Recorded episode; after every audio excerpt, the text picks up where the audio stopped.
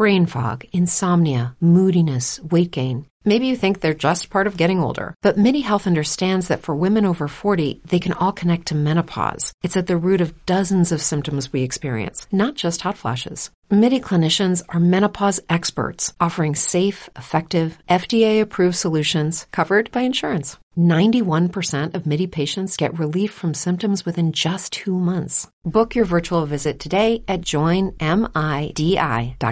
Get ahead of the postage rate increases this year with Stamps.com. It's like your own personal post office. Sign up with promo code PROGRAM for a four week trial, plus free postage and a free digital scale. No long term commitments or contracts. That's Stamps.com code PROGRAM.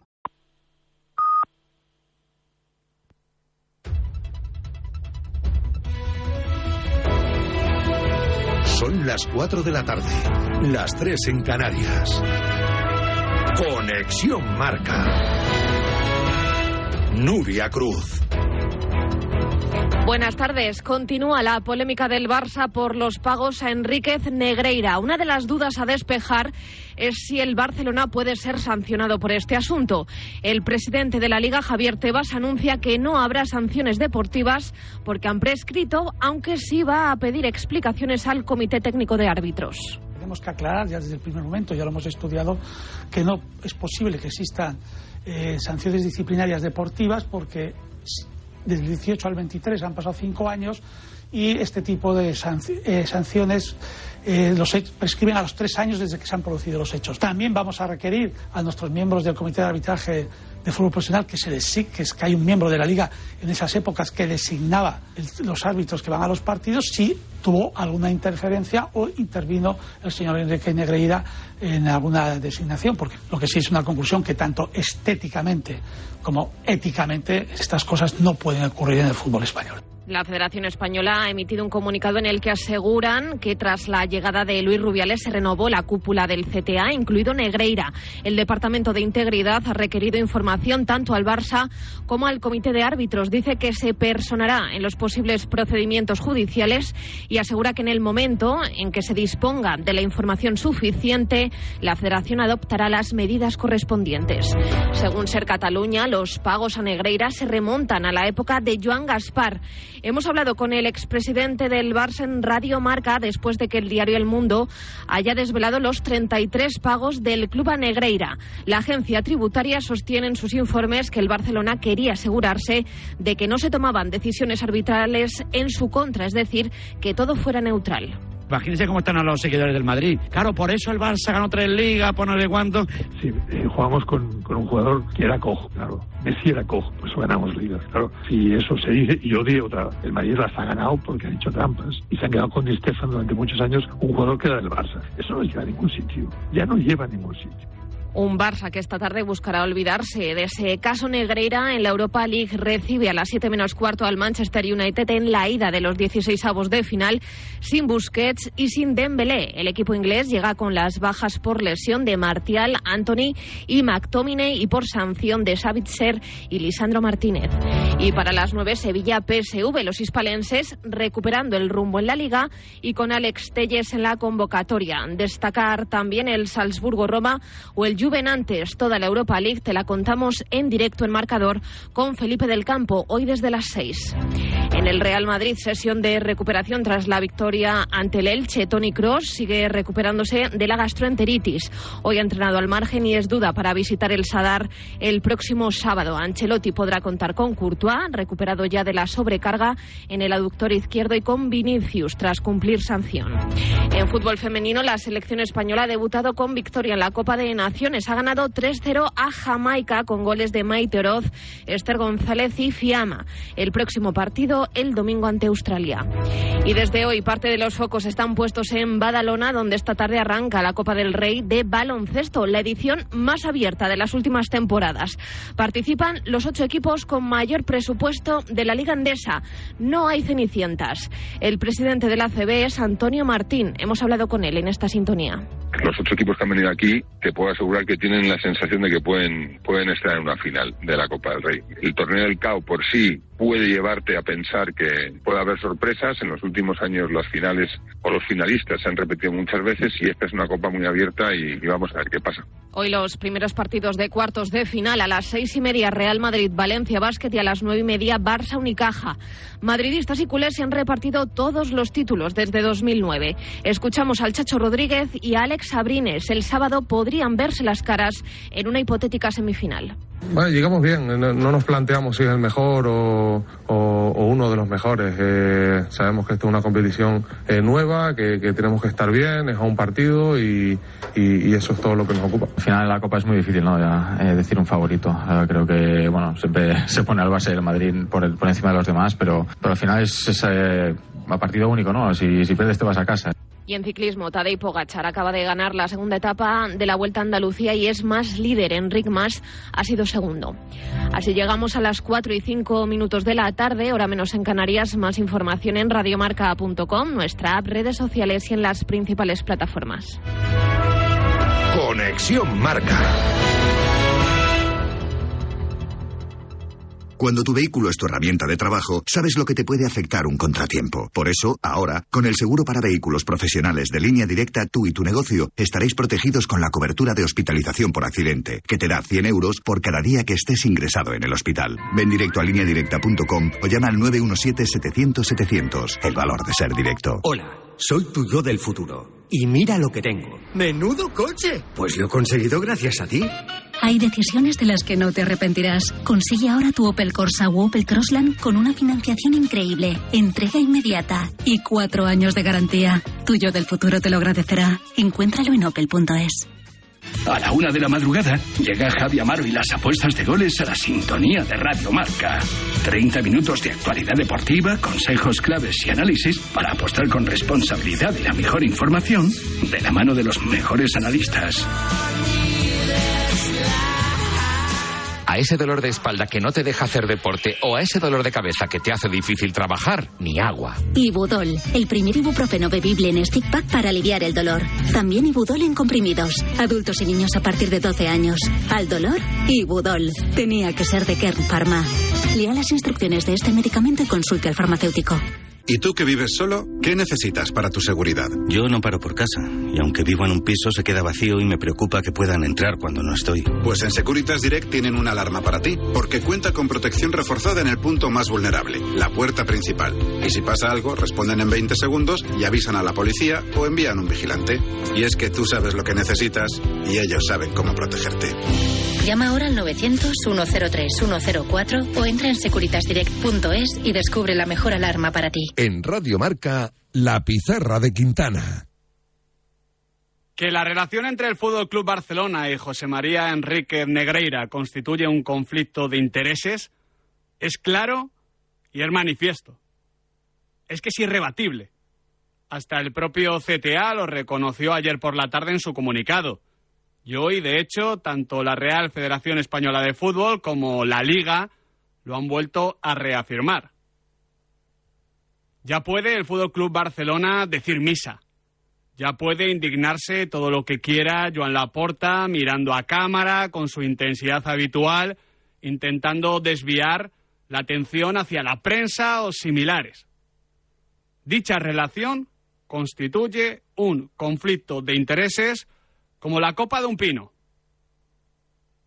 De hecho, por si solo con vincular a un club con el vicepresidente del CTA no resultara suficiente, los detalles definitivos me parecen cuándo y cómo se acaba dicha relación. La última factura data de junio de 2018. Dice José María Bartomeu que lo hicieron por control de gastos. Era un hombre preocupado por las cuentas, Bartomeu, sí, sí, le conocemos. Que Enrique Negreira, supongo, perdiera su cargo un par de semanas antes, pues tuvo que ser una bendita casualidad. Sea como fuere, si, como dice Bartomeu, fue por control de gastos, hay que preguntarse qué carajo estaba pagando el Fútbol Club Barcelona por algo que ahora hace una persona del club por unos 25.000, 30.000 euros al año, según información de David Bernabeu. Antes pagaba más de medio millón, ahora 25.000 euros. Hay 500.000 de diferencia cada año por teóricamente el mismo servicio. La diferencia, claro, no es el servicio, es o era quien realizaba dicho servicio. Ahí está el problema, ahí está el conflicto de intereses. Es importante decir que Negreira, según el CTA, tenía un cargo institucional y no formaba parte de las designaciones. Pero es que Negreira, a su vez, como vicepresidente, era la mano derecha de quien sí las decidía. Pero si encima no nos creemos a Bartomeu, cosa que honestamente os recomiendo a tener de los precedentes, al final llegamos a un punto muy parecido. La relación con Negreira se acaba justo cuando acaba, cuando abandona su puesto de poder. Negreira podía seguir asesorando al Fútbol Club Barcelona y hacer informes para el club, pero entonces lo haría desde fuera, siendo uno más. ¿Por qué no se hizo? Bueno, porque al final, al conflicto de intereses inicial, hay que sumarle lo que el propio Negreira ha declarado ante la Fiscalía. Querían asegurarse de que no se tomaran decisiones en contra, que todo fuera neutral. Palabras de Negreira ante la Fiscalía. Palabras que confirman que esto es un comportamiento propio de un lobby, algo absolutamente reprobable y que los órganos competentes deben juzgar en base a sus reglamentos. Esto es lo que sabemos a día de hoy, a las 4 y 11 de la tarde de este jueves 16 de febrero. Esto es de lo que podemos y de lo que debemos hablar, mientras esperamos que la investigación prosiga y llegue hasta el final. ¿Qué es lo que queremos? ¿Qué es lo que hay que exigir? ¿Y qué es lo que necesita en este momento el fútbol español? Aunque a tenor de las últimas informaciones, confirmadas por Javier Tebas, ir hasta el final por la vía deportiva, en el fútbol español, en este bendito país, es imposible. Los delitos prescriben a los tres años según la ley del deporte. Un disparate que impide a la justicia deportiva, precisamente, ser justa. La pizarra de Quintana con Miguel Quintana, Adrián Blanco y Nahuel Miranda.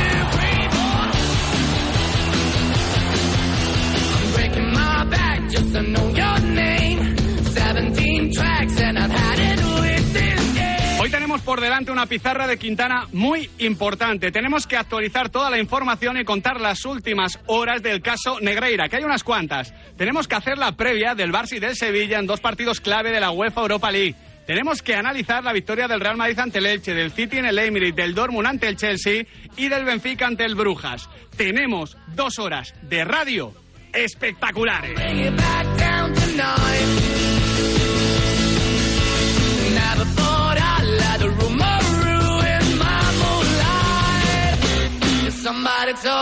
Muy buenas tardes, queridos y queridas oyentes de Radio Marca, la radio del deporte. Hoy tenemos que comenzar esta pizarra de Quintana, por desgracia, no hablando del Barcelona ante el United, del Sevilla ante el PSV, de lo que sucedió anoche en una noche, precisamente, valga la redundancia, espectacular, con cuatro partidos determinantes en sus respectivas competiciones, pero tenemos que empezar por lo más importante realmente, porque hay cosas que exceden incluso a los propios partidos.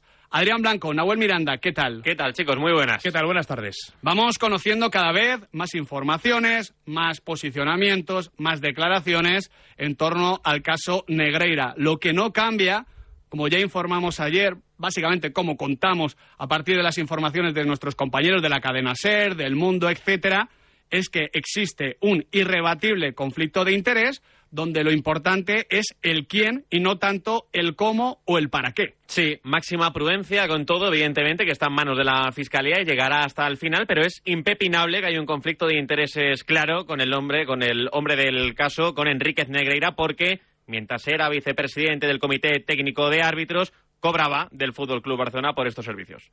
Para que haya conflicto de interés, no es necesario que haya una gran cantidad de dinero, que la había, ni que luego, evidentemente, haya un bueno, eh, una continuación, digamos, con otros intereses. Eso se tiene que analizar, se tiene que investigar, se tiene que juzgar. Ya de por sí, con lo que conocemos desde el principio, con la investigación de Hacienda y posteriormente de la Fiscalía de Barcelona, esto se sabe, esto es irrebatible. Diga, insisto, lo que diga el Fútbol Club Barcelona. Me parece importante, con la información que tenemos, Nahuel Miranda, reafirmar que el cargo de Negreira era meramente institucional que no intervenía directamente en las designaciones. Pero claro, como he dicho antes, 24 años como vicepresidente 24 años como mano derecha de la persona que se encarga de estas cuestiones, pues evidentemente, evidentemente forja un tipo de relación y de conexiones que deben ser investigadas. Claro, al final una cosa es el cargo y otra cosa es el día a día. Claro. Y estoy seguro que todavía faltan testimonios por salir a la Seguro. luz. Pero con lo que ya tenemos, es un asunto que tiene muy mala pinta y que a nivel estético deja muy mal parada al campeonato español de liga.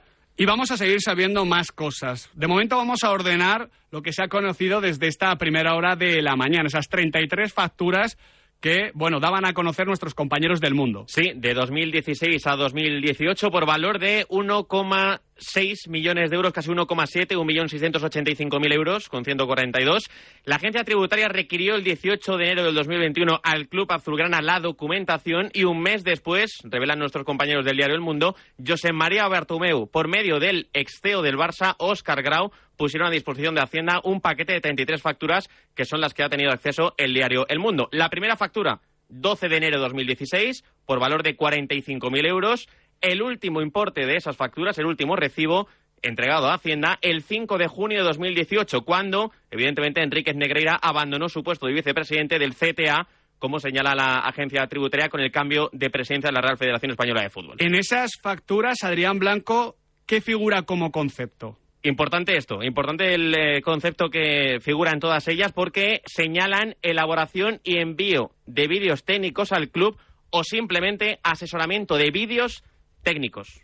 Esto me parece importante porque ya comentábamos ayer que había una doble versión, al menos con las declaraciones y las informaciones que han trascendido, porque Negreira hablaba de un asesoramiento verbal, es decir, muy difícil de, bueno, mm, demostrar. Los ex dirigentes del Fútbol Club Barcelona hablaban en todo momento de informes y de vídeos y es lo que consta en las facturas. Todavía no tenemos constancia de que los haya, de que los hayan aportado en la fiscalía, pero bueno, está ahí. Es una prueba importante. Al final, el vídeo o el informe es algo tangible. El asesoramiento verbal pues puede quedar en una conversación que en ningún momento eh, ha sido grabada o no hay ningún tipo de testimonio de ella. A las horitas de conocer esta noticia de los compañeros del mundo, la Real Federación Española de Fútbol, Adrián Blanco, ha publicado otro comunicado en la línea del del CTA de ayer. Sí, un comunicado con cinco puntos que vamos a resumir brevemente. La Real Federación ha considerado imprescindible, y cito textualmente, poner en conocimiento lo siguiente. El primer punto, el Departamento de Integridad inició ayer mismo un requerimiento de información reservada tanto a los responsables del CTA como del Fútbol Club Barcelona. La propia federación acordó ayer mismo personarse en los posibles procedimientos judiciales que se siguen sobre este asunto y asegura que en el momento en que se disponga de la información suficiente, la federación adoptará las medidas correspondientes dentro del marco de la legalidad. Y déjame resaltar también que quieren dejar claro que Enríquez Negreira fue cesado de su cargo como vicepresidente del CTA en mayo de 2018 tras las elecciones a la presidencia de la Real Federación Española de Fútbol y que la Real Federación exige a todos sus miembros una declaración de no conflictos de intereses y una declaración ampliada en la que se obliga a detallar cualquier ingreso al margen de la federación que pueda estar relacionado con el fútbol. Y aseguran que los dos eh, papeles, que los dos documentos están firmados por todos los miembros. Menos mal. Este es el contexto en el que se está desarrollando o en el que se ha desarrollado el caso Negreira. Lo que quiere saber la gente ahora mismo es qué puede suponer las posibles consecuencias, las posibles sanciones, sobre todo para el Fútbol Club Barcelona, ¿no? Porque para Negreira ya, digamos que, que, que el interés no es el mismo, aunque seguramente salga bastante mal parado y con razón. Juan Ignacio García Ochoa, ¿qué tal? ¿Qué tal? Buenas tardes. ¿Qué se sabe de las posibles sanciones? Porque lo último que hemos conocido, ahora te pregunto por ello, es que lo que ha pasado puede prescribir, al menos por la vía deportiva. Eso es, por la vía deportiva hay que dejar claro, eh, lo ha dicho Javier Tebas, lo habíamos contado antes en marca, no va a haber sanción. ¿Por qué? Bueno, pues esto está recogido en la ley del deporte que se aprobó el pasado 22 de diciembre. Eh, ya llevaba un año y pico, eh, bueno, pues ya acordada en el Consejo de Ministros, ya el Congreso le dio el ok, le dio la viabilidad. De hecho, es importante, Ochoa, para evitar conspiranoicos, eh, esta nueva ley del deporte recoge este hecho de, de los tres años eh, prescritos para, o de prescripción para, para los delitos graves. En la antigua ley del deporte, en el artículo 80, ya constaba lo mismo, es decir, no ha cambiado. Efectivamente, ese punto no ha cambiado, lo has dicho tú antes, artículo 80, ahora artículo 112, y lo deja muy claro. Las infracciones muy graves prescribirán a los tres años, las graves a los dos y las leves a los seis meses. Seis meses, ¿eh? Efectivamente. Este que es, esto es una infracción muy grave y aquí vamos pues al artículo también de la ley del deporte, al artículo 104. Las actuaciones dirigidas a predeterminar mediante precio, intimidación o simples acuerdos el resultado de una prueba o competición afecte o no al resultado, que esto es importante. Es importantísimo. Y en general las actuaciones que supongan un intento de alterar el normal desarrollo de una competición o actividad deportiva. Es decir, no solo que se consiga, sino el intento de alterar, que bueno, podríamos considerar que quizás fuera este caso con el pago a- del Barcelona a Negreira, pero bueno, esta sanción muy grave prescribiría. Vamos a escuchar precisamente a Javier Tebas con ese comunicado que ha publicado vía vídeo en redes sociales a las dos y media del mediodía. Tenemos que aclarar ya desde el primer momento, ya lo hemos estudiado, que no es posible que existan eh, sanciones disciplinarias deportivas porque s- desde el 18 al 23 han pasado cinco años y este tipo de eh, sanciones eh, los prescriben a los tres años desde que se han producido los hechos. Por lo tanto, del 18 al 23 son cinco años y a nivel deportivo no va a ser, no es posible. Otra cosa es en el ámbito de la jurisdicción penal que ahora está la fiscalía, ante- la fiscalía investigando eh, los, los hechos sucedidos y si, si puede, puede existir un posible delito de corrupción entre particulares en la versión de amaño en el ámbito deportivo, ¿no? No haber sanción vía deportiva, es decir, de la Real Federación Española de Fútbol, de la Liga, etcétera, del CSD. Sí puede entrar la vía penal. Esto cambia las cosas y seguramente mi sensación, Ochoa, es que las alarga. Desde luego, si entramos en la vía penal, es un proceso larguísimo y está por ver que se entre por la vía penal. De hecho, de momento no está investigando al Fútbol Club Barcelona, No está, investigando a Negreira por un tema fiscal. Efectivamente, un, un- un tema fiscal, agencia tributaria, una investigación que empezó en el año 2021. Realmente, eh, de hecho, me creo que esa investigación fiscal ya ha finalizado. Lo que pasa es que ha sido ahora, pues, pues cuando ha salido esta información. Pero es en 2021 cuando el Barcelona entrega los documentos al digamos, a la Fiscalía, a la agencia tributaria, porque, porque así se lo reclama tras comprobar que había movimientos sospechosos, digamos, en las cuentas de, de la empresa de, de Negreira. Con lo cual, ahora mismo, tú decías, no hay ninguna investigación en marcha. A día de hoy, oye, igual se pone en marcha de luego, dada la trascendencia social que ha tenido esto. Sí, de hecho, bueno, eh, la Real Federación Española de Fútbol, lo comentábamos antes, Adri y Javier Tebas han hablado de posicionarse en caso de que por la vía penal se abra este procedimiento. Sí, en la vía deportiva ya han resaltado que no se puede, en la penal quieren esperar y tanto la Federación como la Liga se personarán, si así lo consideran, una vez haya sentencia firme. Ya para cerrar, Ochoa, eh, dicho todo esto, eh, lo que se viene contando a la gente, y yo me incluyo en la gente porque no tengo esa información directa, es que van a aparecer más cosas. Eh, esto puede cambiar, evidentemente, las circunstancias, ya vía penal, no vía deportiva, pero la sensación que puede tener el público es de que otra vez pasan cosas y al final se quedan en nada, independientemente de, de si es o no culpable el Fútbol Club Barcelona. Es que no va a pasar nada porque ya ha habido casos en este país mismamente con la apropiación indebida de un club como el Club Atlético de Madrid, donde un tribunal supremo ha dictaminado una cosa y como ha prescrito, pues ha quedado en agua de borrajas. Efectivamente, primero queda la sensación de que la, la justicia deportiva es, es bastante Es una fra- bicoca, Ochoa. frágil, muy laxa, es Seis decir... meses, un año, tres años. Efectivamente, es decir, un, un caso, porque estamos ante el grave, por lo menos desde mi punto de vista, ante el caso más escandaloso más, o más grave, pongamos la palabra Mm. grave, grave de, de la historia del fútbol español. Estamos hablando de que un club ha pagado a un vicepresidente del comité de árbitros y ya está. Y eso mismo ya han pasado tres años y ya da absolutamente igual. Eso por la vía deportiva. Por la vía penal, vamos a ver qué sucede. Si va por la vía penal, que es complicado, eh, es un proceso muy largo, eh, muy tedioso y bueno, a ver cuántos años tardaría. Pero para ir por la vía penal, bueno, habría que acceder a, a más pruebas, escuchas. que es lo que pasó en, en Italia. Italia. efectivamente. Que tenías pruebas, tenías escuchas, pinchazos de cosas que habían pasado que aquí no tenemos ni bajo la idea de si han pasado o no, simplemente no se han podido investigar de momento. Efectivamente. Pues vamos a ver qué, qué sucede Ochoa, pero yo entiendo perfectamente a, a nuestros oyentes, al aficionado al fútbol español en general. Entiendo que parte de- del seguidor blaugrana pensar otra cosa, evidentemente porque le toca la patata y hay que entenderlo también, hay que empatizar con ellos. Pero la sensación de que ni siquiera se va a juzgar, porque es que ya no se puede juzgar, pues es una verdadera pena. Juan Ignacio García Ochoa, muchísimas gracias. Nada, a vosotros. Vamos a llamar ahora a Barcelona, acá en Barça, para ver si hay reacciones, porque esta también es otra parte del tema. Ayer conocimos el comunicado del Fútbol Club Barcelona, vimos el vídeo de Joan Laporta, desde entonces, más allá de la declaración de Xavi Hernández, nada de nada. Alejandro Segura, ¿qué tal? ¿Qué tal? Buena tarde, ¿cómo estáis? Nada de nada, ¿no? No, nada de nada y nada de nada, es lo que se espera. Bueno, veremos qué es lo que va saliendo en las próximas horas, pero en principio nada de nada, porque ya sacó un comunicado el Barça ayer, habló Joan Laporta para los medios del club, eh, habló Xavi Hernández mínimamente, aunque se remitió al comunicado, porque ahí Xavi tampoco eh, tiene mucho que, que, ver, y a partir de aquí, pues eh, el Barça no se va a pronunciar más, entiendo, que a no ser que haya algo mucho peor y tenga que salir al paso Joan Laporta, pero en principio no se espera que hable nadie del Barça. Esta mañana Joan Laporta ha llegado al Vía Veneto, a un famoso restaurante de Barcelona sí. para la comida de directivas, donde se hace habitualmente todas las comidas de directivas y no ha hablado Joan Laporta. Ha dicho mm. que centrados en lo que es un partido de Champions prácticamente, así que eh, no ha hablado del tema. Segura, te quiero preguntar eh, ya aquí por, por, tu opinión, por sí. tu visión, por lo que habláis en los corrillos en. Barcelona. Eh, vamos a poner que esto queda en nada a nivel judicial, ¿vale?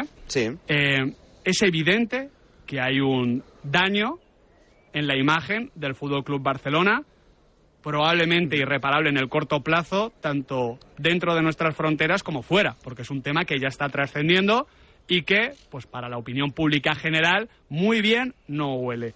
Esto se está teniendo en cuenta porque está en un momento, yo lo hablaba con un buen amigo en Twitter, está en un momento el Barcelona donde necesita confianza en el exterior para la refinanciación, para el Spy Barça, etc, etc, etc. Y precisamente para refinanciar, para pedir créditos, para buscar confianza, este tipo de culebrones, este tipo de escándalos, pues muy bien no viene.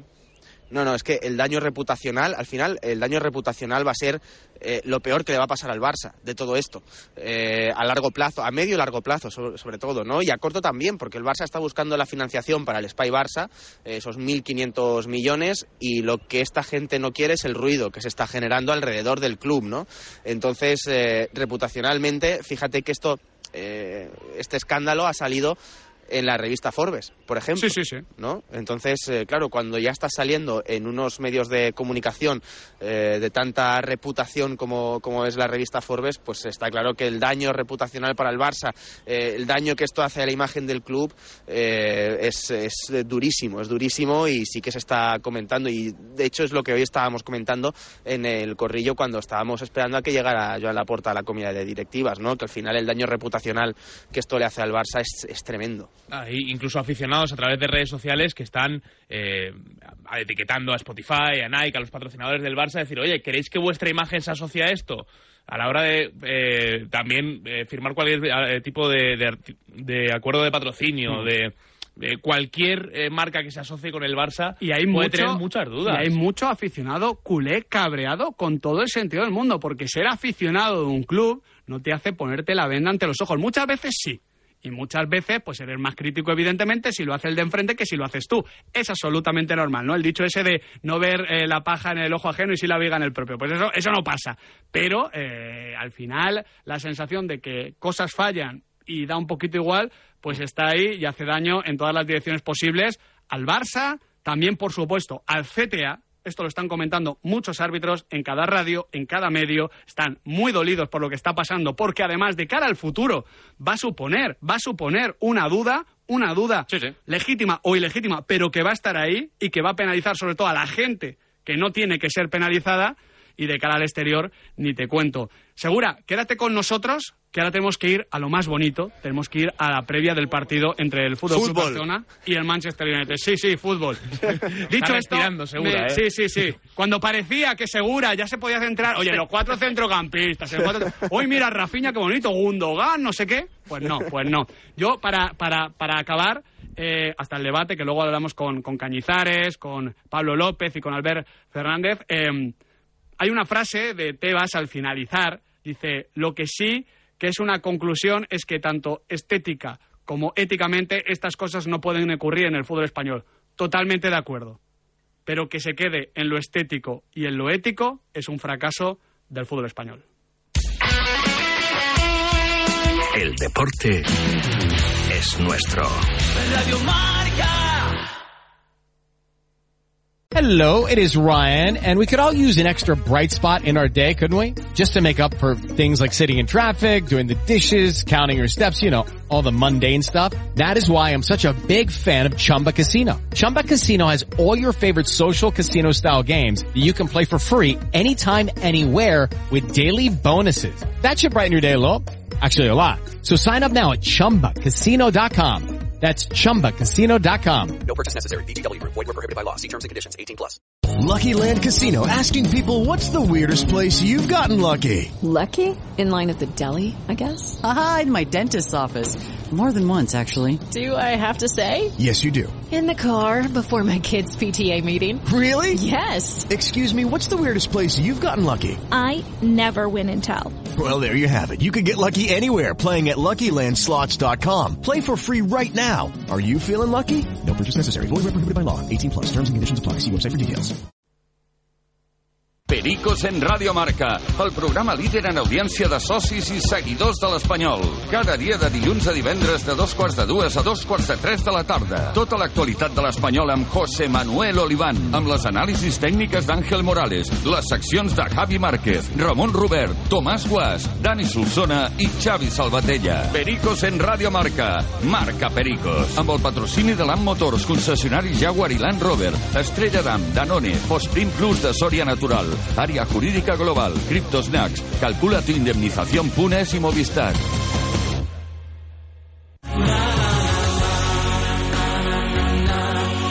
Pericos, llegan las RDP, llegan las retransmisiones de los Pericos. Escúchanos aquí con José Manuel Oliván, Eloy Blanes, la animación de Tony Otero, el análisis técnico de Ángel Morales y los maestros Gonzalo de Marturell y Joan Ignasi Binardell. Llegan los partidos del Español a Radio Marca, llegan las RDP, un partido ofrecido por Estrella Dam, la nueva gama Fospring Plus de Soria Natural, Área Jurídica Global, Movistar Plus, Crypto Snacks, calcula tu indemnización.es y Danone.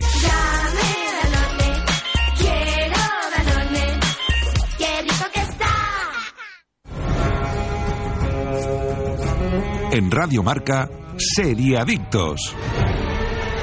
Todos los sábados de 8 a 9 de la mañana, Seriadictos, el programa de radio para los que dicen que no ven la tele. Seriadictos, un programa para los que están hechos en serie. Porque las series son cosa seria, Seriadictos. Seriadictos, con la colaboración de Colacao y Vueling y con el patrocinio de Movistar Plus y Danone.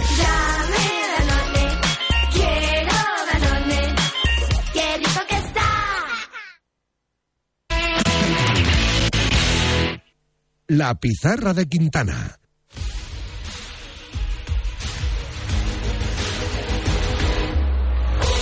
Este himno maravilloso de los jueves del fútbol de la UEFA Europa League hoy en el Camp Nou. En nada, ¿eh? Nada, nada. En dos horitas y, y 14 minutitos tenemos un partido espectacular. No es de Champions, podría serlo. Es de Europa League, que tampoco está nada mal. Es un Fútbol Club Barcelona-Manchester United. Alejandro Segura, te quiero preguntar por la importancia de este encuentro, porque tú me has venido diciendo las últimas semanas, Liga, Liga, Liga, que lo que trasciende, que lo que transmite el club Blaugrana es Liga, Liga, Liga, que este partido va por detrás, pero quedan dos horitas, e igual un poquito la percepción ha cambiado. A ver, eh, yo te sigo diciendo que es liga, liga, liga, pero es verdad que una eliminatoria contra el Manchester United en Europa League siempre te da pues eh, este puntito de querer demostrar, porque el Manchester United ahora mismo está muy bien, de querer demostrar que puedes estar al nivel competitivo de, de los grandes clubes de, de la Premier, ¿no? Y de mm, que esas noches europeas que has pasado no tan buenas, pues eh, quedan un poquito en el olvido y que, y que puedes competir en, Sí, en Europa co- como, también, ¿no? como la Así del que- Nápoles, mismamente, como la del Nápoles que tuviste muy buena, lo para que luego, claro, llegaron las noches Claro. del Eintracht y lo del Nápoles Hmm. quedó, vamos, en el olvido, ya nadie se acuerda. Eh, ¿Hay respeto por el Manchester United? Segura, más allá, Sí. incluso te diría, del nombre, de la historia, de, de todo. Sí, sí, sí, hay respeto por el Manchester United porque ya no solo el club, sino también la afición sabe que está en un momento sensacional, eh, que está en, en, un buen momento y, y, se toma esta eliminatoria con mucha cautela. ¿eh? Es verdad que además también la vuelta es en Old Trafford, cosa que para mí hace que esté todo a un 50% de, de, probabilidad ¿no? de entre Barça y, y, Manchester United. Y a partir de aquí, hombre, hay un gran respeto por el, por el United, eh, por Ten Hag, por el entrenador, que también ha sonado alguna vez sí. para, para, entrenar al Barça, y por muchos jugadores que tiene el, United, que también en su día sonaron para, para, el club azulgrana. Los medios ingleses están apuntando a un once titular del Manchester United que suena realmente bien si eres aficionado del equipo red. David De Gea bajo palos, línea de cuatro con Dalot, Barán, Shaw y Malacía como eh, en la defensa, Casemiro, Fred doble pivote, Sancho, Bruno Fernández y Rashford en la media punta y arriba el grandote Bud Begors. La única duda, Garnacho por Begor. Podía jugar el joven futbolista argentino para Español, desplazar. Madrileño. Bueno. Madrileño, castizo. Parece que. Castizo. Para desplazar a Rashford a la posición de 9. Más madrileño que tú y que yo. Eh, esto cambia cosas, ¿eh? Porque la defensa de Rashford es importantísima y no es lo mismo que parta desde la izquierda que parta desde la punta, mm. aunque al final la influencia de Ronald Araujo se va a notar seguro. Sí, seguro, y sobre todo eh, va a marcar mucho eh, cómo se toma el Barça esta competición segura. Eh, hablamos de rotaciones, van a llegar en Europa League, van a llegar en Liga. ¿Con qué once se va a plantar el Barça en un ratito? Mira, yo creo que hoy no es día para rotar. Eh, en Can Barça me da la impresión que va a salir el mismo once que en el Estadio de la Cerámica con Ter Stegen en portería, Koundé, Araujo, Christensen y para mí la única duda es el lateral izquierdo, si mm. va a jugar Jordi Alba o Alejandro Valde. Luego en el centro del campo hay que recordar que no llega Busquets y que no va a cambiar mucho de Frenkie de Jong, que sí, Pedri Gavi, y arriba Rafinha y Robert Lewandowski. Y yo creo que eh, si tiene que hacer alguna rotación, el domingo a las 9 contra el Cádiz aquí también en el Camp Nou, veremos mm. alguna que otra. La última, segura, has hablado para finalizar evidentemente en este 11 de Robert Lewandowski. No está en su mejor momento, es una gran sí. noche para recuperar el olfato. Sí, eh, lleva dos partidos seguidos sin marcar. Eh, que mucha gente dirá. Muchísimo, con Lewandowski es una barbaridad. Claro, mucha gente dirá, hombre, solo son dos, pero es que con Lewandowski es una auténtica barbaridad, ¿no? Me parece que es un mundo que lleve sin marcar Lewandowski. La suerte es que el Barça va tirando los partidos hacia adelante eh, y sobre todo cuando tampoco ha estado por, sanción, pero sí, es una gran tarde-noche para que Lewandowski rompa esta mini sequía que lleva en el Barça y, y pueda mojar otra vez y pueda mojar en, en Europa, ¿no? Que es muy importante. Claro, hablas de sequía en Liga. La sequía de Lewandowski en la Europa League, que es llamativa, eh, data del de 2 de diciembre de 2010, ¿eh? de un partido contra el Carpati. 13 cuando... años sin marcar gol en la Europa claro, League, Lewandowski. Esa es la sequía, esa es la, la, la, mentira que habéis vendido con Lewandowski. ¿eh? bueno, Alejandro Segura, te dejamos y en cuanto haya 11, tanto del Manchester United como del Fútbol Club Barcelona, nos pides paso y lo damos aquí en directo en la pizarra de Quintana. Perfecto, aquí estaremos. Un abrazo. Un abrazo para Segura, un abrazo también para Juan Antonio Pineda. ¿Qué tal, Pinedita? ¿Cómo estás? Hola, ¿qué tal, Quintana? Muy buenas. Porque hoy también tenemos partidazo en el Ramón Sánchez Pijuán a las 9, Sevilla PSV. Es el jueves, es el Sevilla, es la UEFA Europa League. No sé si esto hasta cierto punto nos hace olvidar la temporada en la que estamos. Sí, yo creo que el partido llega en un momento de cierto desahogo para el Sevilla por los resultados conseguidos en el último mes de competición, cuatro victorias consecutivas como local, jugando un poquito mejor al fútbol. Si llega a ser hace un mes como la Copa del Rey, quizás la competición estorbaría un poquito más, pero yo creo que es una ilusión más que una obligación esta temporada y la posibilidad de seguir avanzando, de seguir jugando entre semanas, más partidos, más minutos, más gente metida en el ajo. Por tanto, yo creo que el Sevilla hoy tiene que hacerse valer como local, mostrar su fortaleza. Es verdad que le ha ganado a rivales de la parte baja como Mallorca, Elche, Cádiz o Getafe. Sí. Y ahora viene un PSV que eh, al menos el Sevilla va a pretender quitarle la pelota que no utilice juego directo, evitar que cuelgue balones sobre Luke de Jong, que va a ser el principal potencial ofensivo en esas jugadas desde las bandas y con los balones colgados. Y en cualquier caso, eh, el jueves es el día mágico para el Sevilla. La competición europea, la UEFA Europa League, es su competición favorita y vamos a ver seguro buen ambiente y la gente con muchas ganas de intentar llevarse una alegría, al menos en la competición intersemanal. Eso seguro. Ya ha hablado Pineda de Luke de Jong. ¿Qué once se espera del PSV, Nahuel? Pues con Luke de Jong y 10 más, con Benítez bajo palos, con TC, Andrés Ramalo, Brand White y Van Anolte en línea de cuatro atrás, con el doble pivote integrado por Sangaré y por Berman, con Bacayoko en la derecha, con Torgan Hazard en la izquierda, con Xavi Simos enganchando y con el ex del Sevilla en punta de ataque. Yo espero bastante del Sevilla, Adrián por, por, por lo que venimos viendo, me parece que la mejora del Sevilla no es casual. Es verdad que no se ha enfrentado a los rivales más complejos, pero hasta hace nada cualquier rival era complejo para el. Sevilla, porque el Sevilla era el lobo del Sevilla, parafraseando con, con la famosa frase. Yo estoy viendo una estructura, estoy viendo futbolistas que han llegado enchufados, un delantero que comienza a marcar goles. Soy optimista. Sí, a mí me parece una oportunidad el partido. Primero porque es su competición, porque el Sevilla es el rey de la UEFA Europa League y después para seguir confirmando esas buenas sensaciones que viene dejando, tanto colectivas como individuales. ¿De qué once hablamos cuando hablamos del once de San Pauli esta noche, Pineda? Bueno, en la convocatoria la principal novedad es que Pape Gueye no puede jugar la competición porque fue el último en llegar por orden cronológico. San Paoli reconoció ayer que no sabía muy bien cómo iba a ser la adaptación de este futbolista a España y por tanto lo dejaron fuera de la competición europea. Yo creo que si, si esa decisión se toma Sí. después de los dos partidos... Se están Barça, arrepintiendo. eh, efectivamente, ante el Barça entre Mallorca, posiblemente Lucas Ocampo se hubiera quedado fuera de, de la lista europea, pero la decisión está tomada y hoy Fernando va a tener que jugar en esa zona acompañado de otro compañero. Yo creo que en las áreas el Sevilla empieza a dominar, por tanto no veo momento para rotar Bono en portería, Navas y Acuña como laterales. En el centro de la defensa no tiene mucho donde elegir, por tanto Loic Badé, Nianzú, acompañados por Gudel, porque San Paoli no se fía demasiado de poner a dos centrales, si uno de ellos es Nianzú, por tanto refuerza esa parcela con Nemanja Gudel, por delante Fernando, posiblemente acompañado por Jordán, que el otro día no jugó y tampoco lo puede hacer en Liga porque es estar sancionado, así que Jordán tiene todas las papeletas para ser titular. Y luego aquí se abre un abanico de posibilidades bastante interesante, o colocar a Iván Rakitic o jugar un poquito más ofensivo con Ocampos y con Lamela, tiene jugadores para rotar, por tanto hay dos posiciones eh, en la parte, digamos, del centro del campo ofensiva o quizá acompañando a Youssef Nesiri y luego en esa parte ofensiva, pues yo creo que eh, Youssef Nesiri está ahora viendo portería, lleva siete goles en 2023 y cuando un delantero está enrachado, lo mejor es que siga jugando y que siga viendo portería. Desde luego, no es momento para quitarle. Juan Antonio Pineda, muchísimas gracias. Un abrazo para todos. Adrián Blanco. ¿Deberes? Deberes. Venga, ponemos deberes a los oyentes de Radio Marca, amigos de la pizarra de Quintana, como siempre en el 628269092 para que nos mandéis vuestros WhatsApp de audio, notas de voz con los pronósticos de los dos partidos de los dos equipos españoles en la UEFA Europa League esta tarde y esta noche, de ese Sevilla eh, PSV y del Barça Manchester United. Notas de voz, WhatsApp de audio en el 628269092.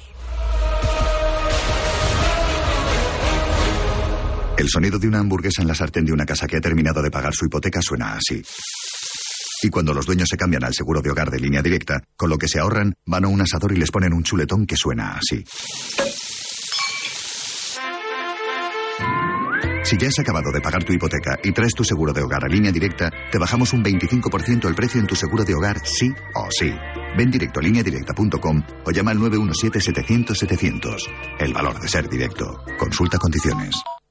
With Lucky Land slots, you can get lucky just about anywhere. Dearly beloved, we are gathered here today to. Has anyone seen the bride and groom? Sorry, sorry, we're here. We were getting lucky in the limo and we lost track of time. No, Lucky Land Casino, with cash prizes that add up quicker than a guest registry. In that case, I pronounce you lucky. Play for free at LuckyLandSlots.com. Daily bonuses are waiting. No purchase necessary. Void where prohibited by law. 18 plus. Terms and conditions apply. See website for details. ¿Compraste un coche entre 2006 y 2013? Puedes recuperar entre el 10 y el 15% de lo que pagaste por él. No pierdas el tiempo. Llámanos al 900-264-820 o entra en arriagaasociados.com. Arriaga Asociados. Hagámoslo fácil. Dos cositas. La primera, un motero siente la libertad del viento en su cara. La segunda, un mutuero siempre paga menos. Vente a la mutua con tu seguro de moto y te bajamos su precio sea cual sea. Llama al 91 555 5555. 91 555 5555. Por esta y muchas cosas más, vente a la mutua. Condiciones en mutua.es. Siempre lucha por conseguir darnos lo bueno a un precio sin igual.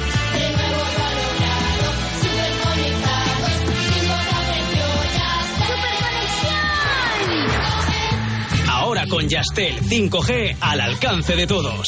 Llama al 1510. ¿Quieres ser como Ibai Llanos, Kun Agüero, Iker Casillas, De Greco, DJ Mario y presidir tu propio equipo en la Kings League? Pues ahora es posible gracias a la Kings League Fantasy Marca, el nuevo juego fantasy de marca. Descarga ya la aplicación móvil y conviértete en el rey fantasy. En Radio Marca, La Pizarra de Quintana.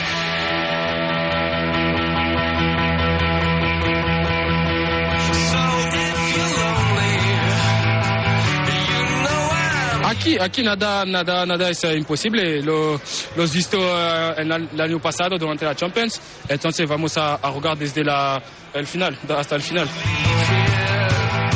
Escuchábamos a Eduardo Camavinga recordar esa Champions League del año pasado Se para... defiende bien con el castellano. Sí, sí, sí, sí. Y además, muy elocuente para poner de manifiesto que ocho puntos son muchos, pero en su caso y según su perspectiva, nada es imposible. Desde luego que no lo es. Ayer el Real Madrid jugó bastante bien ante un rival que no está farolillo rojo por casualidad. Muchísimos problemas de todo índole, sobre todo a nivel defensivo. El papel de Diego González fue terrible. El de. El de todos, es que tampoco Sí, es cuestión sí. de focalizar en Zorro en el centro. Rocco, sí. Terrible, absolutamente anticompetitivo el planteamiento del Elche a nivel defensivo. No en este partido, ¿eh? en toda la temporada, por eso está tan abajo. Pero quiero que comentemos el papel, por ejemplo, de Ceballos, Camavinga y Valverde como centrocampistas, porque es el centro del campo sin Cross ni Modric. Y tampoco sin Casemiro, evidentemente. Y es un centro del campo de bastante vértigo, de bastante ritmo, de bastante fluidez posicional. Camavinga pivote, Ceballos en el sector izquierdo, Valverde en el derecho como interiores. Todos ellos intercambiando posiciones, dándole bastante dinamismo al ataque posicional del Real Madrid, que fue infinitamente superior del minuto 1 ¿Quién te gustó más de los tres? A mí me gustó mucho, por ejemplo, Camavinga, porque puede ver de cara al juego como pivote, pero si me tengo que quedar con uno, te diría quizá Valverde por encima de Ceballos. ¿Sí? Yo me quedaría con Ceballos. ¿Sí? Más. Y eso que Ceballos sigue siendo muy protagonista de este centro Muchísimo. del campo. Ayer intentó 99 pases frente al Elche. El Es que su- más. El que más. Y es su, segunda es su segundo mayor registro en la Liga. El primero Mm. lo consiguió ante el Valencia en el último partido en Liga en casa en ese Santiago Bernabéu. Y habla de un Ceballos que se sigue sintiendo muy protagonista con el balón y que ayer demostró estar muy cómodo sobre el terreno de juego. Conectaban constantemente con Rodrigo y Asensio en banda. Eh, Rodrigo y Asensio que hicieron básicamente lo que quisieron. Solo hay que ver el primer gol de Marco, pero también varios slaloms impresionantes de Rodrigo jugando en banda izquierda. Abandonando el sector izquierdo para meterse por dentro, donde sabe que hace mucho daño a la hora de regatear, de encarar y, como reconocía Carlo Ancelotti, de driblar futbolistas para generar situaciones de peligro. Sí, creo que sí, porque él está más acostumbrado a jugar por la izquierda. También, se digo, para mí es un jugador eh, completo, que puede jugar en cualquier posición enfrente, derecha, atrás de un delantero, como delantero centro. Creo que lo ha mostrado con evidencia. Está más acostumbrado ahí porque ha empezado ahí, eh, entonces eh, busca mejor la posición. Distinto de Vinicius es que él entra más, mucho más en- dentro del campo, deja más espacio por fuera también no es, es contundente, pero no como Vinicius en el uno contra uno. Tiene, tiene una calidad distinta de, Vinicius y la suerte que tenemos que tenemos los dos. Y hablando de futbolistas que se sintieron cómodos en ataque, Karim Benzema, dato de Opta, batió ayer su récord de tiros en un partido de liga contra el Elche, intentó 10 remates, anotó dos goles. Y Desde estuvo- el punto de penalti, curiosamente. Sí, sí, y, y al final, eh, bueno, es que sigue teniendo, eh, o sigue canalizando todo ese buen flujo de juego que tiene el Real Madrid en noches en las que se siente tan cómodo y con tan poca posición. Desde luego que sí, el Real Madrid en esta línea está creciendo, el Elche. Es que. Es Pinta que, lo que pinta. Es que tiene, es que tiene ya tres pies en, en segunda división. Sí, tres. Sí, sí. Y, y, y- Y y te cinco. añadiría un cuarto. Sí, Sí, sí, sí, es cortos, una ¿verdad? cosa loca. Dicho esto, dicho esto, al Real Madrid, equipos también en problemas le han hecho daño, le han marcado goles, lo vimos en el Mundial de Clubes, y ayer no encajó. Yo ayer vi un papel muy responsable de los cuatro defensas del Real Madrid. Sí, séptima portería a cero del Real Madrid en esta liga, en 21 jornadas. Me gustaron mucho los cuatro. Me gustó Álava en ataque, que no lo hemos dicho. Se Sí. incorporó bastante desde el lateral izquierdo, pero tanto Militao como Nacho muy serios en la defensa a campo abierto. Cuarteto titular. Sí, pero con Nacho en el lateral izquierdo. Exactamente.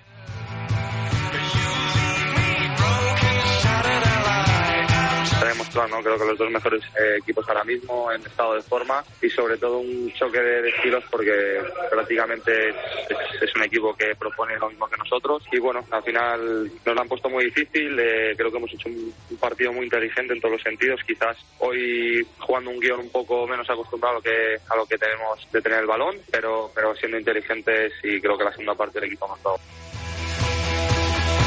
Escuchábamos a Rodri Hernández, mediocentro del Manchester City, hablar de esa victoria del Manchester City en el Emirates, victoria de la que tenemos hablar ahora con nuestro Raúl Fuentes. Enseguida está con nosotros, que está subiendo los escaloncitos Venga, venga, Rulo. del Camp Nou. Y hombre, Rulo no es el más rápido subiendo los escaloncitos, hay que, hay que reconocerlo. Yo os dejo varios datos, no he podido ver el partido, que me resultan bastante llamativos. El City ganó con un 36% de la posesión, Sí. récord en el caso de una victoria del City en la Premier. Y ganó también rematando menos que el Arsenal. 10 remates del Arsenal, 9 del Manchester City. Llamativo esto en el City de Pep Guardiola, pero ya reconocía Rodri Hernández anoche en la cadena COPE que se encontraron, se enfrentaron a un rival que juega muy parecido a ellos, con una filosofía por- propuesta por Mikel Arteta que quiere tener la pelota y dominar así a sus rivales. Llamativo, por cierto, otra vez, ya lo comentábamos otro día con Nacho González, lo de Bernardo Silva. Arranca en el centro del campo y defiende como el lateral izquierdo. Bernardo Silva Juega es, de lo que quiere. es buenísimo. Juega de lo que es quiere. buenísimo y tengo el miedo de que quede infravalorado en su carrera. Seguramente. Porque al final en el City, ¿de quién hablamos? De Kevin De Bruyne, de Erling Haaland ahora, eh, hablamos de Guardiola. Gol y asistencia al pelirrojo. ¿eh? Bernardo Silva como que queda en un plano secundario y es un talento como para no quedar en un plano secundario de nadie. Es que encima en este Manchester City 22-23 ha emergido por fin la figura de Jack Grealish, que se siente mucho más Sí. cómodo. Eh, esta tendencia del City a tener menos posesión no es algo del partido de ayer, sino que en ciertos partidos de la temporada ya lo ha venido haciendo. E incluso es coherente con el hecho que venimos comentando de que cada vez juegan menos centrocampistas y más atacantes. Claro, eh, y buscar un al final una propuesta un poquito más vertical que creo que le salió rentable ayer contra el Arsenal, que me quedó la sensación de que era el equipo que tenía algo que perder, ¿no? El City en la previa Guardiola había dicho, oye, nuestra motivación es no tirar la Premier y demostrar que podemos seguir compitiendo, y el Arsenal era el que tenía que dar el paso adelante y decir, oye, sí o sí me voy a llevar esta Premier y no consiguió hacerlo. Y el City empata puntos con el Arsenal, eso sí, con un partido menos. Ya le tenemos preparado desde su posición en el Camp Nou. Raúl Fuentes, ¿qué tal, Rulo? ¿Cómo estás? Hola, ¿qué tal, Miguel, chicos? Muy buenas.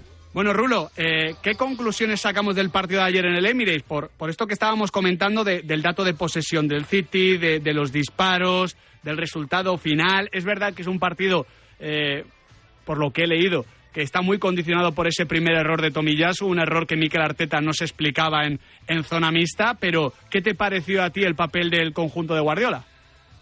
Bueno, a ver, yo creo que, que salió a por el partido, puso su mejor once. Es verdad que últimamente no está jugando de, titular Phil Foden, al que yo creo que Guardiola no lo ve, eh, pues no sé si físicamente o preparado para jugar este tipo de, partidos, pero está claro que, eh, bueno, am, supo jugar sus bazas y, como bien apuntas, aprovechar errores no forzados, ¿no? Ah, que se diría en el argot eh, tenístico. La verdad es que más allá del error de Tomiyasu que propicia el 0 a 1, luego Kevin De Bruyne hay que tener talento clase para, para meter esa vaselina eh, con efecto a la salida del, del portero. Y a partir de ahí es verdad que el, el mazazo para el City fue recibir el gol del empate prácticamente en un minuto psicológico pero creo que en la segunda parte reconoció Guardiola en el postpartido que cambió cosas.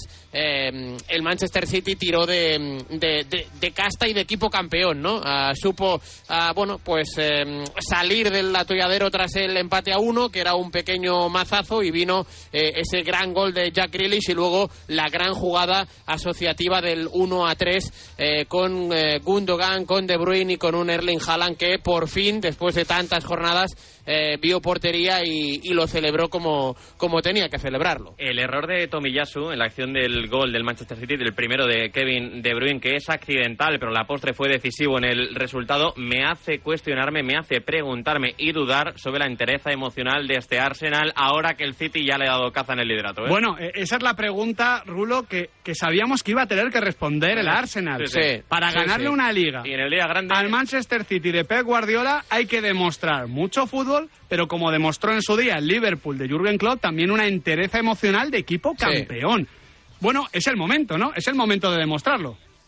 Sí, pero a mí, a mí me hace dudar un- una cosa, más que la derrota de ayer, es eh, hacerte la pregunta de cómo am, tirar eh, por la borda ocho puntos de Sí. ventaja en, en apenas, ¿qué? Mm, Diez días, ¿no? Porque la, la De- de, derrota momen- ante el de momento son cinco, ¿no? Porque, qu- quiero decir, tiene un partido menos, puede ampliar. Sí, lo que ocurre es que, claro, son dos derrotas y un empate Sí. eh, en, en los últimos tres partidos y lo que decíamos ayer en la previa, el Arsenal en cuanto a juego eh, era evidente que no podía aguantar las 38 jornadas de, de una manera eh, abrumadora como lo había hecho en las primeras jornadas, pero sí que es cierto que desde que tenía ese más 8 o ese más 5, pues eh, ha bajado enteros, parece que la presión eh, le, le puede. Eh, más allá de esa victoria, creo que fue 0 a 2 en el Hotspur Stadium en el derby del, del norte de Londres, pero, pero sí que es verdad que ahora es el momento de comprobar si al equipo de Mikel Arteta le puede venir Sí. mal o bien esta presión. Y de entrada no tiene la plantilla más larga. Al final es algo que sabíamos, pero eh, ayer se lesiona Thomas Party, reconocía Arteta muy, muy, muy al borde del partido, juega Jorginho en esa posición de pivote, tan solo introduce tres cambios y da la sensación de que un par de lesiones pueden dejar muy mermado a este Arsenal. Veremos qué sucede en la Premier League. Ya hemos analizado lo que ocurrió en el Santiago Bernabéu, en la Liga, lo que ocurrió en el Emirates, en la Premier. Ahora tenemos que irnos con la jornada Champions. Quédate con nosotros, Rulo, que hay que hablar de lo de ayer.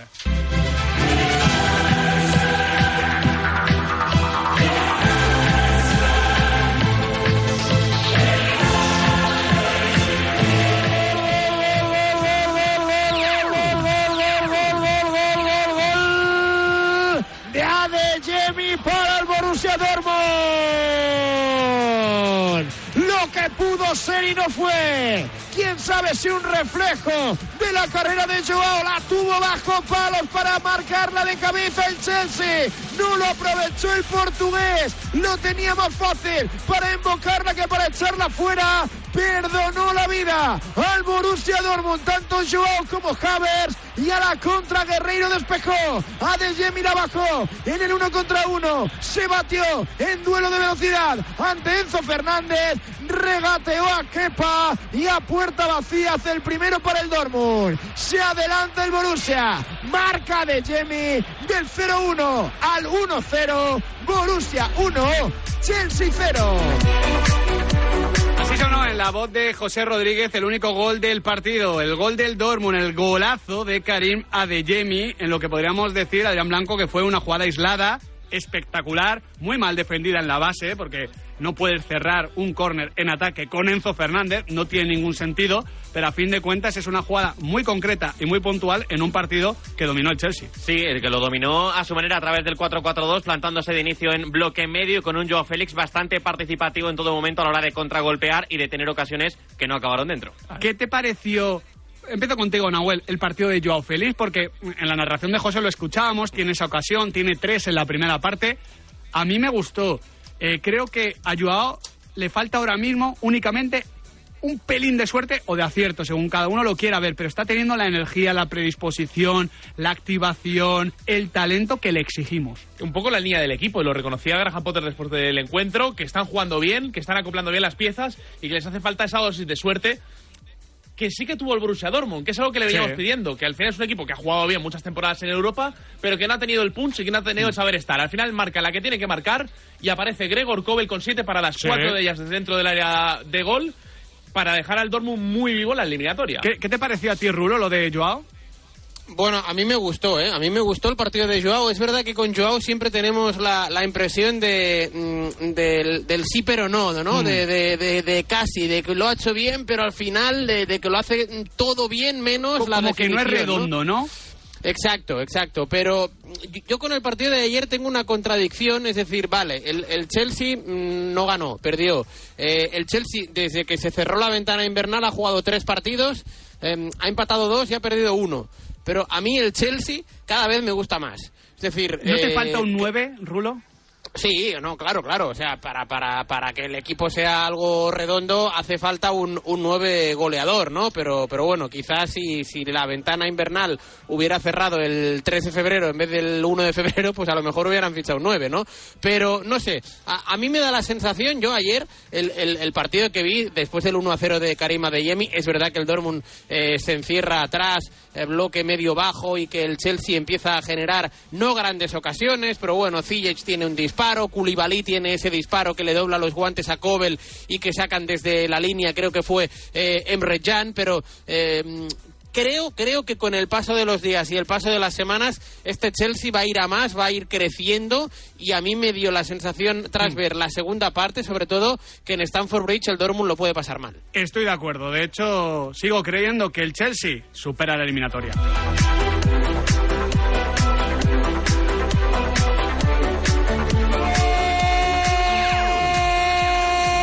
¡Gol del Benfica que sentencia! Anota el conjunto portugués. El balón, el error en la salida de la defensa del Brujas. Finalmente es David Neres el que se mete dentro del área. La salida de Miñolet, pero la defensa es perfecta. Cierra palo para anotar el segundo. Minuto 88. Lo hace David Neres. Brujas 0, Benfica 2. Dos golitos marcó el Benfica al Brujas en un partido. Nahuel Miranda, pedíamos, pedíamos, casi, casi exigíamos que fuese divertido, que pasasen cositas, que fuese emocionante. Lo fue desde el minuto uno, transiciones constantes, idas y vueltas, un poquito de caos y al final se impuso quien creo que jugó mejor y que además tiene más calidad, que es el Benfica. Sí, sobre todo después del mercado invernal, titulaba bola Águila Imperial para definir a un Benfica que está en plena forma y sobre todo con una foto en portada, sonrisa oreja a oreja, de un Joao Mario que en esta versión segunda punta Sí. yo no me lo esperaba en este momento de su carrera. Resucitando un poquito, ¿eh, Joao Mario? Totalmente, ya no lo podíamos esperar a estas alturas. Empezó de ¿eh? interior, en banda con Fernando Santos, se fue a- al, Al Inter. Inter, el Inter pagó 40 Luego kilos. estuvo en Rusia, ¿no? Sí, en el Lokomotiv. Ahí perdido y ahora vuelve como segunda punta. Y ahora vuelve a la Champions League y jugando bastante la bien. vida, ¿eh? Por, cier- por cierto, me gustó también mucho Alejandro Grimaldo en el lateral Lo- izquierdo aquí. Benfica, no solo a nivel defensivo, sino también con la pelota. Es verdad que el gol de Neres viene tras el error de- del Brujas en salida, pero también es una gran presión del Benfica que habla de su partido. Yo, Rulo, para cerrar este partido y el análisis de la jornada Champions, te quiero preguntar precisamente por este Grimaldo, porque es un futbolista que conocemos de sobra, que hemos visto muchos partidos, y a mí me sorprende que siga en la liga portuguesa. Dicho esto, Rulo, también me sorprendí en su día con Alexandro y con Alex Teles. Y digamos que ninguno Sí. ha cumplido lo esperado. Sí, a ver, yo creo que, que, que Grimaldo, eh, es, es decir, esta temporada eh, es la octava eh, en Sí, sí, sí, Portugal, una en, el, en el Benfica. Canterano Eh, del Barça, hay que recordar. Sí, sí, sí, es eh, canterano del, del Fútbol Club Barcelona. De hecho, al Benfica va a través del filial del Barça, del, del Barça. B, que juega su última temporada, la 2015-2016. Eh, ha tenido ofertas en los últimos años, creo recordar que lo tenía medio hecho, una, un verano con el Nápoles, eh, muchas ofertas de, de Italia, pero bueno, es el típico jugador que al final tampoco se termina de concretar ningún traspaso, se va quedando en el Benfica, va cogiendo protagonismo y es que es un cañón por esa banda izquierda y, la verdad tiene buen golpeo de balón, eh, cada vez defiende mejor, es eh, muy asistente, lleva seis asistencias de liga esta temporada, creo que su mayor registro fue en la 2018-2019 superando las 10 asistencias y ayer completó un gran partido. Es el típico equipo, el, el Benfica, que prácticamente tiene eh, el pase sellado a los cuartos de final y a partir de ahí, ojo, porque no tiene la mejor plantilla de Europa, pero sí que tiene grandes jugadores. Step into the world of power, loyalty, and luck. I'm gonna make him an offer he can't refuse. With family, cannolis, and spins mean everything. Now, you wanna get mixed up in the family business. Introducing The Godfather at ChumbaCasino.com. Test your luck in the shadowy world of The Godfather slot. Someday, I will call upon you to do a service for me. Play The Godfather now at ChumbaCasino.com. Welcome to the family. VGW Group. No purchase necessary. Void where prohibited by law. See terms and conditions. 18 plus. ¿No te encantaría tener 100 dólares extra en tu bolsillo? Haz que un experto bilingüe de TurboTax declare tus impuestos para el 31 de marzo y obtén 100 dólares de vuelta al instante. Porque no importa cuáles hayan sido tus logros del año pasado, TurboTax hace que cuenten. Obtén 100 dólares de vuelta y tus impuestos con 100% de precisión. Solo con Intuit TurboTax. Debes declarar para el 31 de marzo. Crédito solo aplicable al costo de la presentación federal con TurboTax Full Service. Oferta sujeta a cambios o cancelación en cualquier momento.